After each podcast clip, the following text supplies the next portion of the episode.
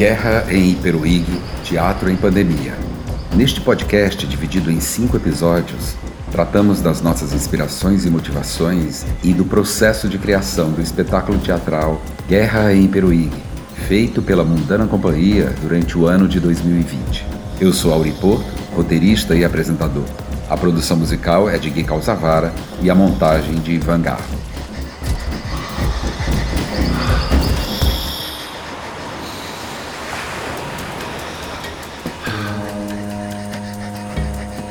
Episódio 5 Guerra de Mundos e os Brasis. No último episódio dessa série, voltamos a ouvir os antropólogos Renato Stutman e Stélio Marras. Renato fala sobre a antropofagia dos povos tupi da costa e da investida dos missionários da Companhia de Jesus com sua catequese. E os dois chamam nossa atenção para os conceitos e objetivos diversos que as guerras podem conter. Os tupinambá da costa do Brasil eram antropófagos. Mas o que isso quer dizer? Eles praticavam o que a gente poderia chamar de uma antropofagia ritual e guerreira. Eles comiam um inimigo de guerra durante uma festa que acontecia periodicamente. A guerra tupinambá não era uma guerra de conquista, era uma guerra de captura. Visava-se capturar um grande guerreiro, trazê-lo para a aldeia, familiarizá-lo, fazer com que ele participasse de redes de parentesco e então, semanas, meses depois, esse inimigo era executado num grande ritual e a partir daí você tinha uma grande festa com muito cauim, bebida fermentada de mandioca ou de milho. Então, não era uma guerra de conquista, onde você matava muitos inimigos para conquistar um território, mas era uma guerra de captura. O importante era capturar um guerreiro, um guerreiro iminente, e então fazer esse grande ritual, que é o ritual antropofágico, onde o inimigo seria executado e consumido. Essa guerra era baseada num princípio de vingança. Comeram os meus parentes, portanto, para me vingar é preciso também capturar inimigos. Em segundo lugar, é preciso lembrar que aquele que matava o cativo não poderia, em hipótese alguma, comer da carne do seu próprio cativo. Ele não participava da festa, não participava da cauinagem, mas tinha que ficar recluso. E terceira coisa, que eu já falei, o cativo não era executado imediatamente. Ele era trazido para a aldeia, ele era tornado um parente, ele se casava com uma mulher que poderia ou não ser viúva de um parente morto em guerra, e só depois de muitas semanas ele era executado. E diziam os viajantes, os cronistas, os missionários, que esse cativo não se rebelava. Negar o seu destino era uma espécie de desonra. Uma guerra entre grupos indígenas que nunca foi guerra de aniquilação né? nunca se confundiu com genocídio, nunca significou humilhação, extermínio ou submissão do outro. Ao contrário, não é? Essa guerra nada tem a ver com a guerra patrocinada por estados e mercados. Essa sim, guerra que tanto tende à aniquilação, ao extermínio de outrem em nome da paz social. Portanto, o que há de positivo e negativo numa guerra nada tem a ver com o que há de positivo e negativo noutra. Então, para mim, esse é o passo preliminar que eu exijo de mim mesmo para começar a comparar fenômenos é, tão díspares entre si. No Brasil indígena, a gente tem dois tipos de antropofagia, ou de canibalismo. O que a gente está chamando de exocanibalismo, que é um canibalismo guerreiro, o consumo da carne de inimigos mortos em guerra. E a gente também tem o endocanibalismo, o consumo de mortos, do corpo de mortos do próprio grupo. A política missionária sempre foi radicalmente contra essas práticas. Talvez seja o primeiro alvo dessas políticas a proibição desse tipo de antropofagia, seja guerreira, seja funerária. Um dos pilares da colonização era a catequese, e um dos princípios mais claros da catequese era o combate à antropofagia. Então os índios eram proibidos de comer seus inimigos. Isso quer dizer que aqueles que aceitavam a catequese, que aceitavam a presença dos missionários, acabavam por abrir mão da antropofagia e dos rituais antropofágicos. Outros se recusavam a isso e, portanto, compravam uma briga com os missionários. Antropólogos importantes como Eduardo Viveiro de Castro e Aparecida Vilaça, ambos do Museu Nacional na UFRJ, mostraram nos seus trabalhos, sobretudo dos anos 90, que o canibalismo não é simplesmente uma prática, por assim dizer, literal. Existe todo um canibalismo uma antropofagia que é simbólica.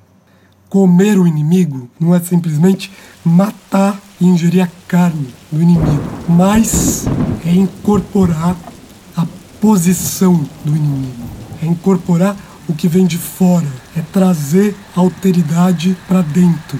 Por isso, antropofagia não é simplesmente uma prática culinária, ela é também uma filosofia de vida a ideia de que é possível trazer para dentro o inimigo. Como dizia Oswald de Andrade no manifesto antropofágico, só me interessa o que não é meu. É preciso trazer o que vem de fora para produzir esse eu. E Oswald de Andrade aprendeu isso lendo os relatos e crônicas sobre os povos tupi da costa brasílica do século XVI e do século XVII. Os povos tupi da costa incorporavam muitos elementos do mundo europeu, do mundo cristão.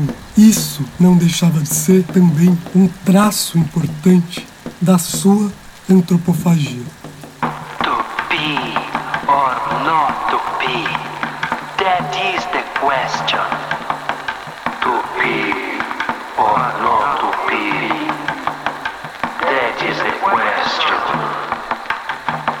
O interesse pelos acontecimentos da Iperuígue de meados do século XVI como inspiração para criarmos o espetáculo Guerra em Iperuígue foi porque vimos neles um dos fundamentos do que hoje chamamos de Brasil.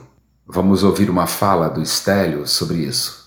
Eu entendo que a guerra, o paz de Iperuígue, né, a confederação dos tamoios, esse episódio histórico-sociológico é normalmente narrado como aquele que dá conta da mitologia de fundação do Brasil. É uma versão dessa mitologia, isto é, de, sobre a expulsão dos franceses, sobre a maior presença da coroa portuguesa nessa parte sudeste da colônia, também história de traições e de genocídio indígena, sob a pretensa justificativa de uma guerra justa.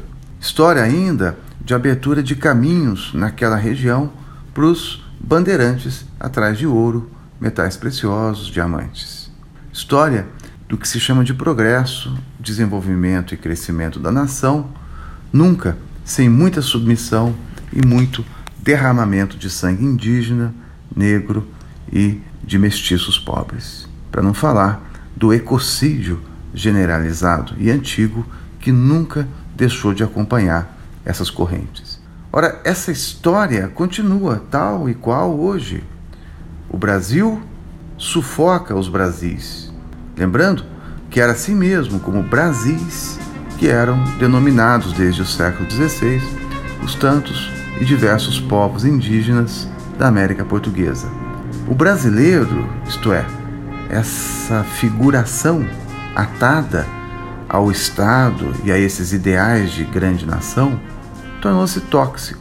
O Brasil e o brasileiro como unidades que buscam, e isso ainda mais hoje, né, diante dessa vaga reacionarista de extrema direita que tanto nos assola, essas figurações de Brasil e brasileiro buscam, a meu ver, reduzir e unificar toda a diferença, indígena ou não, como também negra e mestiça, né? o Brasil e o brasileiro se tornaram máquinas de extermínio de diferenças.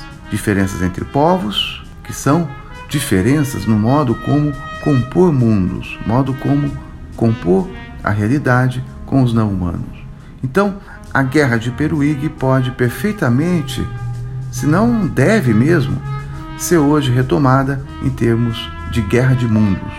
Mundos que evidentemente não são, porque nunca foram, apenas humanos.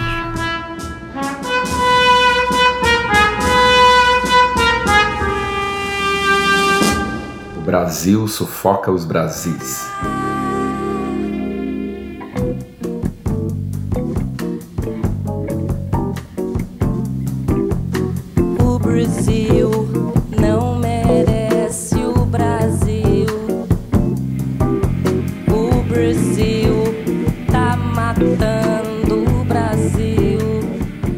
A última cena do espetáculo Guerra em Peruígue foi proposta por mim, mas foi a atriz Zahri Guajajara quem formulou o conceito final e montou o elenco com atores e atrizes indígenas que nós não conhecíamos. Lembremos que a direção do espetáculo foi coletiva.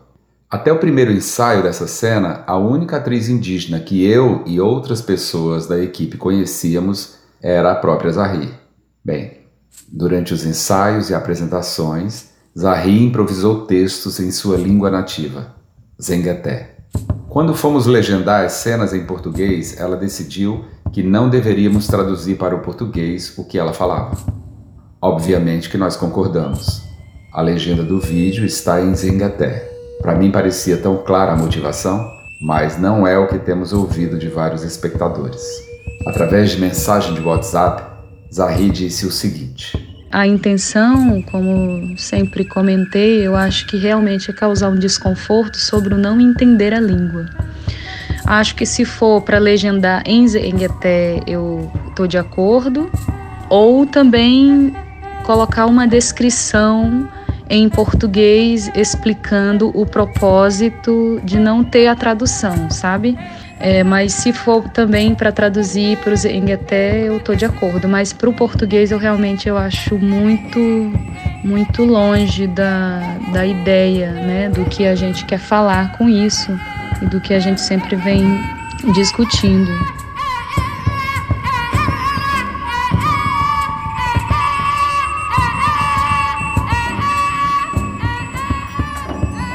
umono kakwe kowano na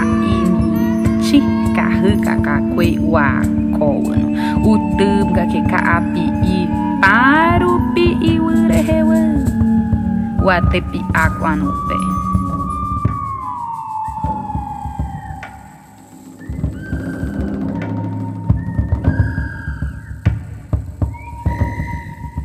Há mais de cinco séculos, um Brasil começou a ser inventado através do desconhecimento, da discriminação e sufocamento de outros possíveis Brasis. Escutar a língua falada pelo povo Guajajara, que vive no estado do Maranhão, e não entender nada, diz muito sobre o Brasil que sufoca.